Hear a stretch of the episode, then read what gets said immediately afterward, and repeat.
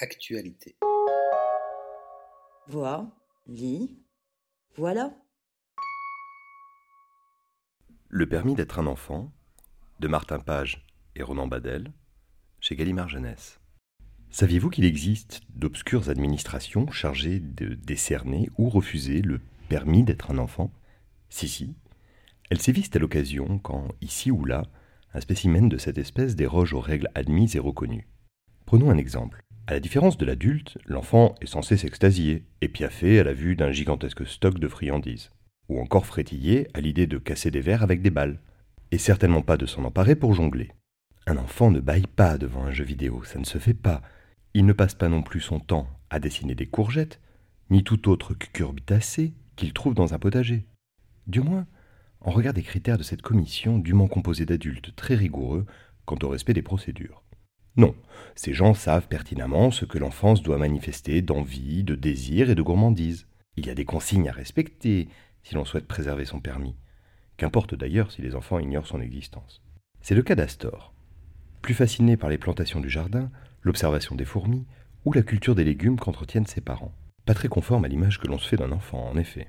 Convoqué par la commission d'examen, il se voit contraint de passer la batterie de tests idiots, seule habilité à confirmer ou infirmer l'enfancitude d'un mormot. Des vérifications composées par de savants adultes, sur d'eux quant à la méthodologie. Sauf Castor, 6 ans, ne rentre pas dans les cases prédéfinies, posant alors un cas de conscience inédit à ses examinateurs.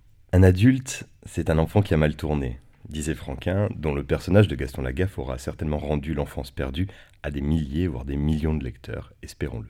Martin Page et Ronan Badel composent ici un récit drôle et saugrenu, où un savant fou devient arbitre des élégances pour juger de l'aptitude d'Astor à être bel et bien un enfant. La valeur n'attend certes pas le nombre des bonbons engloutis, et Astor met soudainement en péril une belle administration rodée à l'exercice. Un dessin léger et grotesque, quand il s'agit de représenter les adultes, sert magnifiquement le propos. Tout en finesse, il décortique cette incongruité première. Depuis quand les adultes savent mieux que les enfants ce qui leur convient?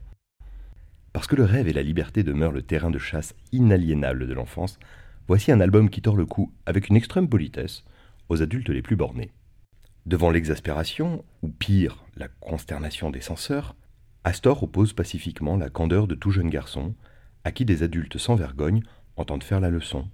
Si l'enfance est pleine de désillusions, il importe surtout de désobéir, afin de la vivre pleinement.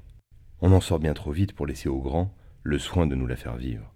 L'idée eh bien, que les bonbons ou les grimaces vous aient enchanté, ou que vous ayez passé votre temps à contempler les nuages, et si aujourd'hui être adulte vous agace, alors redevenez en cachette cet enfant de jadis, car quand on fait les choses en secret des grands, c'est toujours bien plus agréable.